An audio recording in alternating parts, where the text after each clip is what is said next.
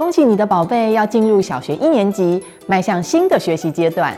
此时的他会开始面对价值认知的风暴，可能会碰到不知道怎么交朋友，把昂贵的玩具跟同学交换十元的科学面，对于第一次健康检查感到害怕，有些道理无法用说的。让我们从好故事下手吧。我们为小一孩子量身打造全台唯一与小一行事历搭配的十二个月阅读计划，My Reading Box 幼小衔接，带一年级的新生提前预演下个月的校园生活，让亲子透过好书一起讨论分享观点。每月我们会寄给你与下个月学校生活有关的两本主题选书、两支共读教学影片，还有一张阅读引导小卡。此外，我们还有订户专属俱乐部。有伴让育儿之路不慌张，让短短一年的计划成为小医生最棒的礼物。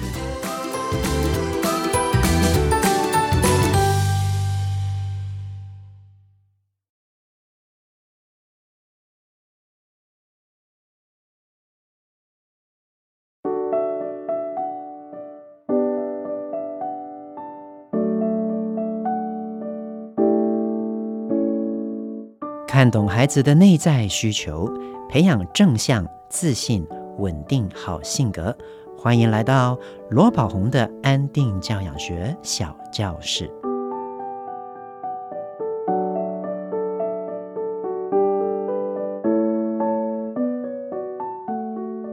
亲爱的朋友，你好，我是罗宝红，欢迎你来到罗宝红的安定教养小教室。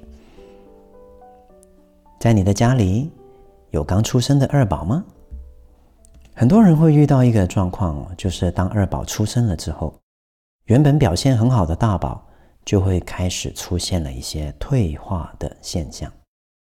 本来可以自理的事情，慢慢变得都需要别人代劳，像是吃饭要人喂，穿衣服要人家帮忙穿，鞋子也要人家帮忙他穿，什么都要大人帮忙。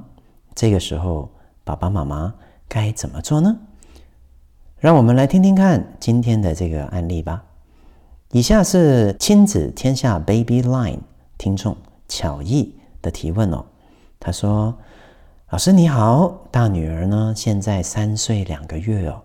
自从有了小宝之后，开始出现了一些退化行为，我们都会特别注意哦，比如跟她单独相处，多陪伴她。但是有时候。”还是会出现丢东西，或者是叫他做一些事情，他都不理会的情况啊！想请问老师，该怎么处理才能够让大宝心里面觉得平衡呢？针对这个孩子出现的行为问题哦，妈妈有说到的就是，有时候他会丢东西，或者是提醒他，他不去理会。那甚至有一些哦，爸爸妈妈看到在二宝出生了之后，大宝会有的。普遍的退化现象就是突然间就变得比较鲁，突然间变得比较依赖，或者是本来他会做的事情，你叫他他就不做，又或者是他会做一些事情来去吸引你的注意等等。这些不单只是有了老二之后老大会出现的一些行为问题，大家要注意哦，也是很多就算他只是家里的独生子或独生女。没有二宝也会有的情形啊，所以首先要请大家了解，孩子出现这些不当行为，未必一定是跟二宝有关，有可能是在教养上出现的问题。哦，所以不要再把这些孩子的行为都赖在。一定是因为有二宝了，所以呢，他现在呢就退化了啊！真的不是这样的。就像我的孩子啊，他从小就是在家里唯一的儿子啊，但是他也会有时候会出现那种生气丢东西啦，哦，在三岁多的时候会这样，或者是叫他呢充耳不闻啦，或者是有一些寻求过度关注啦，或者再大一点有一些权力斗争的行为，那不是跟他要吃醋、要争宠有关的哦。哦，所以我们要了解到，教养的总原则是在于给予孩子归属感以及价值感，保有他成长过程里面内心的这份归属感跟价值感，让他将来啊拥有正向的人格以及生活的能力。所以这些行为如果会出现，我们最根本的源头就是在探究这个孩子内心里面是不是觉得不被在乎，觉得不被关爱，不被重视，是不是因为觉得自己不是一个好孩子，常常都被人家提醒，甚至被人家打骂，所以归属感跟价值感不足。而产生的行为，那可想而知啊。有时候在家里，当出现了二宝之后，有一些大人，他们可能会比较重视这个新生命，所以啊，他们有意无意中会忽略了这个大宝，让他觉得自己不被重视，不再像以前这样子是万千宠爱在一身的，这个是有可能的。那再来的就是有可能是因为。在家里，自从有了小宝之后，大人因为特别的去关注，想要保护这个新生命，所以老大只要做了一些些事情，就会马上被大人提醒：“哎，你要小声一点呢，你会吵到弟弟睡觉啊！嘿，你不要这样，你这样会弄到他。嘿，你这样危险呢。”所以无形中，在家里多了这个老二之后，老大被指责、被提醒的几率变多了。也会让这个孩子开始去怀疑自己是不是逐渐不被关爱了，不被在乎了，觉得自己越来越没有在这个家里面原有的价值了。所以在归属感跟价值感不足的情况下，孩子就会出现这些不当行为。譬如有哪些呢？他会做一些事情来去引起你的注意。啊，叫做寻求过度关注。他本来会做的事情，突然间不会做，要你去帮他，这个也是一个寻求过度关注。那本来他要做的事情，你叫他，他都故意不做，这个叫做权力斗争。或者是听到你叫他做这些事情，他充耳不闻，不去理你，这个也是一个。孩子内心里面会感受到自己好像没有价值感，所以潜意识会觉得，唯有不听你的指令，做这个做那个，唯有听命于自己的指令，他才觉得自己有价值。这也是一种权力斗争哦。那我们要怎么改善这些问题呢？不管你的孩子现在是老大，有这样的问题，又或者是。你的孩子在家里是唯一的孩子，也有这种问题。最重要的原则就是增长他的归属感跟价值感。我再说一次，不管是老大情节，或者是老二情节，甚至是独生子有这样的问题，改善的总原则就在于增长孩子内心的归属感跟价值感。讲到这样，好像很简单，对不对？但是啊，问题往往不是这么简单，因为当我们在看到孩子出现种种不当行为，在教养上遇到困扰的时候啊，我们常常内心就会紧张、焦虑、烦躁，甚至是生气，而这些种种的情绪都会驱使我们用一些对立的方式。负面的方式来去应对孩子，反而增长孩子内心归属感跟价值感的不足，让他越来越匮乏啊！所以我经常都说，安定教养学最重要的关键，最能够帮助家长的，就是我们提醒家长，在教养遇到困扰时，记得要先回应。自己的内在，唯有内心安定了，才好教养孩子啊。OK，我再说一次，记住哦，各位，遇到教养困扰时，先回应自己的内在，内心安定了，才好教养孩子。所以，当我们在家里的现场看到孩子出现一些不当行为的时候，记住三 A 情绪急救。透过这个快速的静心方式，我们能够安定自己的内在。那如果我们今天主要探讨的内容是家里有了二宝之后，大宝出现退化行为，我在这边想要多就大人的内在来讲一些事情。有时候啊，这个大人他在成长过程里面，或许曾经在家里也是有手足的。也是有出现过手足的问题的，比如说你是老大，在家里你是最大的，你有弟弟妹妹了，家里的大人都跟你说，你是家里最大的，所以你要负责去照顾弟弟妹妹。那有一些孩子，如果是老大的，听到这种话，他心里面可能就会觉得有点委屈，为什么这些是我的责任啊？为什么这么不公平？为什么我要是老大？我也希望是老幺被照顾啊。又或者是，如果家里的这些小的做错事了，那大人就会怪罪于老大，就觉得就是因为你老大没有负责做好照顾他们的责任，他们才会犯错，结果连你也一起罚。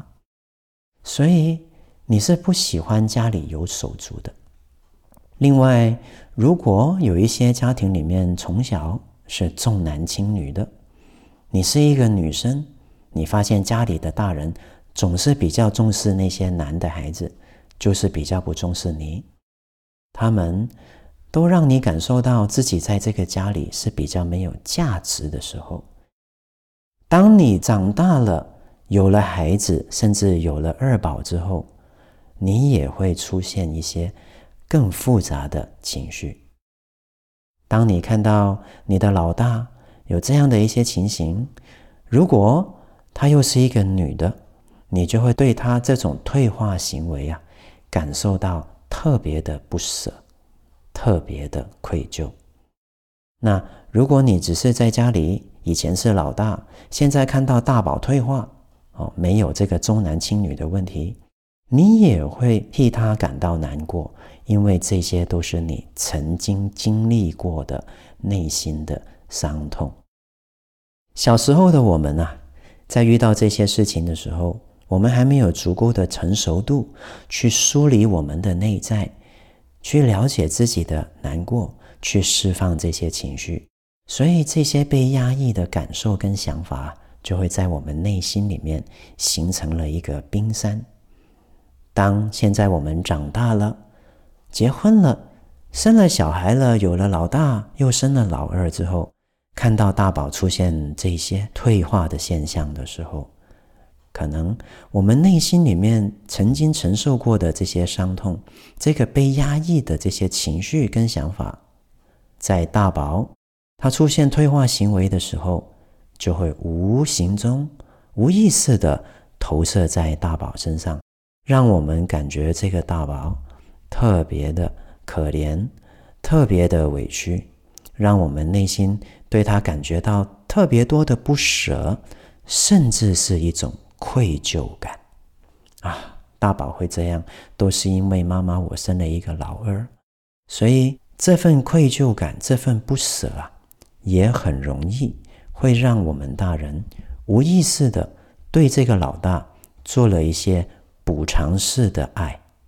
那这种补偿式的爱表现出来，无形中。很可能就会是一个讨好的姿态，我们会处处去迁就这个老大。那但是在讨好的姿态里面，这个大人本身呢，是委屈的，是压抑的。那久而久之，当这个老大不断的被你配合之后，你的内心的负面情绪越来越多，很可能到最后也会生气。从这个讨好的姿态里面变成一个指责老大的姿态，你为什么这么烦啊？你为什么常常都要我帮你的忙啊？你不会自己做。然后当我们骂完了他之后，我们又想起啊，小时候的我们就是被大人这样子骂的，然后又会觉得很自责，又会觉得很愧疚，然后我们就会变得更加的讨好，更加的讨好，到最后又会更加的爆炸。不断的在这个循环里面轮回着，形成一个恶性的循环。所以啊，为什么家里有手足的问题这么难搞？是因为小时候，如果我们家里有手足，大人都是用高压的方式来对待我们的。我们当时有很多的感受，很多的想法都没有经过梳理。我们当时也没有学到应该要怎么样用更正确的方式来去应对手足之间的各种问题，甚至是大宝的退化问题。所以现在我们长大了，成为大人了，成年了，有了小孩了，我们这一块啊，就需要重新学习。因此，很多的家庭里面，只要是有手足的，他们都会遇到很多教养上的困扰，原因就是在这里。那要怎么样改善这些行为呢？我还是这句话，首先，大人一定要先回应自己的内在。我们去检视自己，当我们看到大宝有了这些退化的行为的时候，我们内心的感受是怎么样的？如果你会觉得不舍，你会觉得愧疚，甚至你会觉得难过，又或者是你经常在帮助他的时候，你感觉到惊讶，你对他感到失望，你一直委屈自己去配合他，你觉得很不舒服，你是委屈的，你是孤单的。这些情绪，我们都应该要透过回到自己的内在，透过静心呢，去觉察他们。因为唯有觉察这些情绪，我们这些情绪被看见了之后，它才会流动，才有办法释放。释放了我们这些内心的情绪，恢复安定了之后，才好去做教养。那。释放了情绪之后，要怎么样帮助这个老大呢？哦，那要了解哦。很可能在有了老二之后，老大确实会感觉到自己没有像以前这么被关爱，这么在家里是有价值的。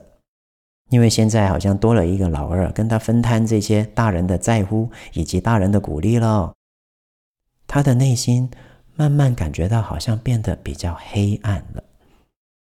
请一定要记住，要如何去帮助这个内心黑暗的孩子。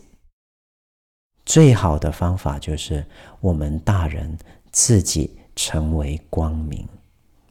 所以，我们平常多关爱我们的孩子，多给予孩子鼓励，在他有做到该做的事情，甚至表现好的时候，我们都给予他具体。诚恳当下的肯定以及鼓励。每天晚上睡觉的时候，我们跟他说三件感谢他的事情，这个就是睡前三件事，让这个大宝每天在睡觉的时候，他都能够确保我是被关爱的，爸爸妈妈是爱我的，我是一个好孩子，我是一个有价值的人。对于大宝。我们更需要落实睡前三件事，在他睡觉的时候，能够确定自己是被爱的，自己是好孩子。所以呀，在遇到大宝有这些退化的行为的时候，请你要记得，我们要多一份同理，少一份道理。在当下，如果他明明你知道会做的事情，他都不做，都要你帮他做。那怎么办呢？请你要记住，他不是着重在事件本身，而是他当下是因为内心有些委屈、难过的感受，所以才会这样的。我们要回应的不是真的是那件事情，而是要回应他的内在。所以在这个时候，我们可以用一个好奇跟关爱的态度来去应对他，比如说。他要吃饭却要你喂，你就可以跟他说：“哦，宝贝，你想要妈咪喂你，对不对？”他就说是。那记住，在这个时候，带着关爱与好奇的态度跟他开展对话，节奏慢一些，停顿多一些，感受多一些。你就问他：“妈妈喂你吃饭，让你有什么感受吗？”他可能就会说很开心，那你就说嗯，所以你希望妈妈喂你，因为你希望感觉到开心，对不对？他可能就会说是啊。再一个好奇，妈妈喂你吃饭，你会觉得妈妈爱你吗？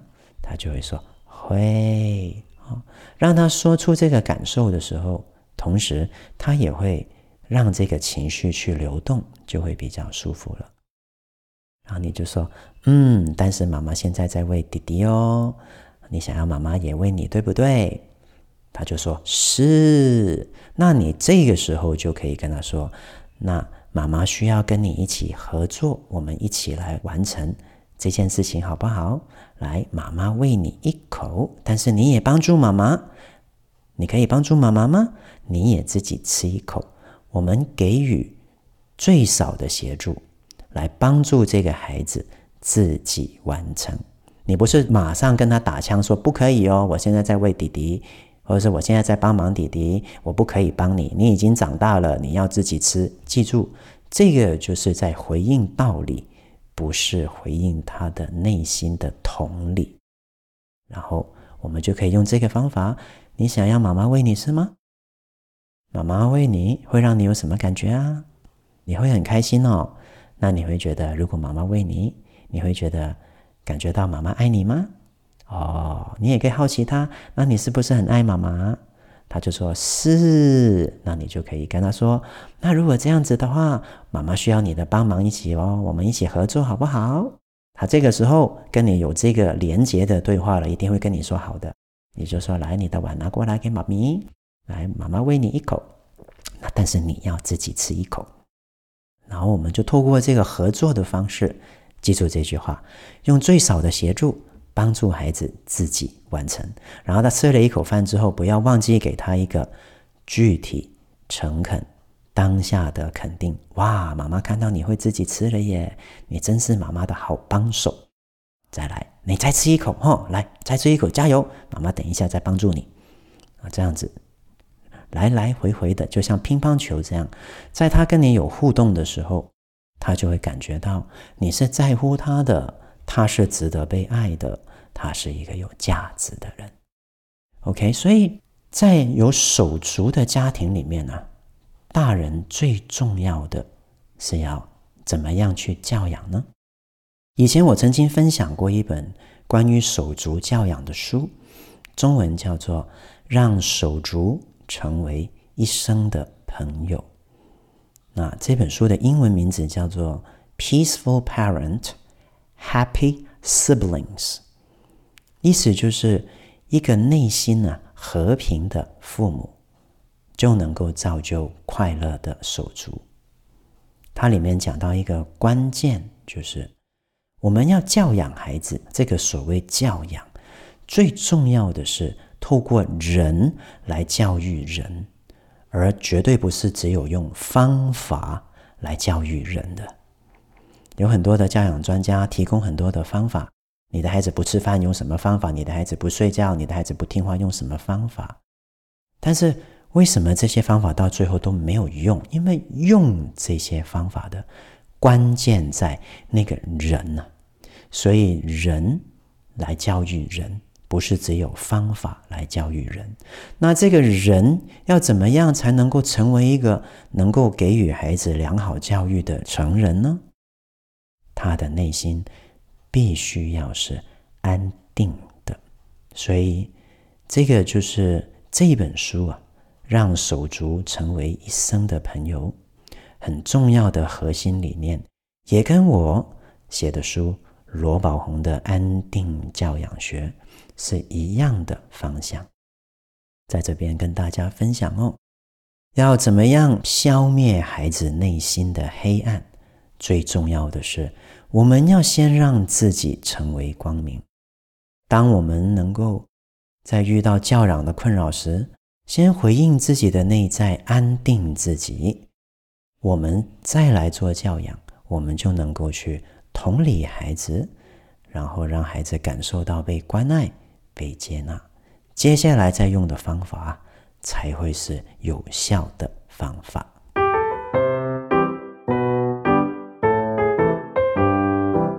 一句英语小单元，在今天的单元里面，让我们来学学天气要怎么说吧。晴天，英文是 sunny，sunny。这个 sun 就是太阳，那所以晴天呢，这个形容词呢，在后面加一个你，you say sunny，sunny。雨天呢，那要注意喽。雨天这个字哈，一般的台湾人比较难念。我们先听听看，下雨的雨啊，它叫做 rain，rain。那很多台湾的朋友都会念成 rain，rain，OK？那是因为啊，这个 rain 它本身是 a 的长母音。那当 a 的长母音后面如果加了一个 n。的尾音就是我们台湾人的 n 的尾音的时候，很容易就会把那个 a 的音吃掉，变成 n，OK？所以我们念 rain 这个字，我们可以怎么念呢？我们先念它的发音，前面的首音 r r 的发音，再加一个 a，我们先念 ray，哦，就像祥瑞的瑞，我们再来一次 ray，有没有？但是卷舌多一点，ray。啊，这样听就很棒了。然后在 ray 后面，当你清楚地念完了这个 ray 之后，后面再加一个 n 的音，嗯，所以就变成 rain，rain，OK，这样就比较不会念成 ran，ran。那雨天，我们念 rainy，rainy。比较好的念法就是先念 ray，再加一个你我的你，我们念一次哦，rainy，哎，有没有？再来一次，rainy，啊，这样就不会落入台湾人常常念错，念成 rainy，rainy 的问题了。来，再来一次，先念 ray，再念你，rainy，very good，OK？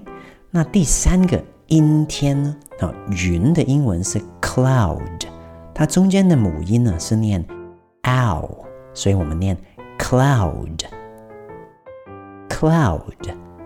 那阴天呢，有云的日子，我们念 cloudy，cloudy。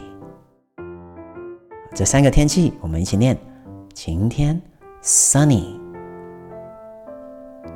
雨天 rainy。阴天，cloudy。好，那我们怎么应用呢？我们一出门看到，或者是看窗外，哇，今天是晴天耶！我们这个语句可以怎么说呢？我们可以说，look，啊，就是看的意思。Look，today is sunny。今天是晴天。我们再来一次哦，today is sunny。Today is sunny。哦，你看，今天雨天耶，我们可以怎么说呢？Look, today is rainy. Today is rainy. 今天是阴天耶，我们说，Today is cloudy. Today is cloudy.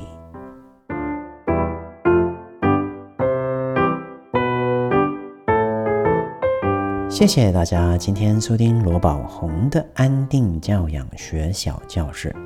喜欢今天的节目吗？我是罗宝红，亲子天下 Podcast，周一到周六谈教育、聊生活，开启美好新关系。欢迎订阅收听哦。Apple Podcast 和 Spotify 给我们五星赞一下。对节目有任何的想法，或者有什么教养问题，都欢迎你加入亲子天下 Baby Line，向我们提问哦。我们下次再见。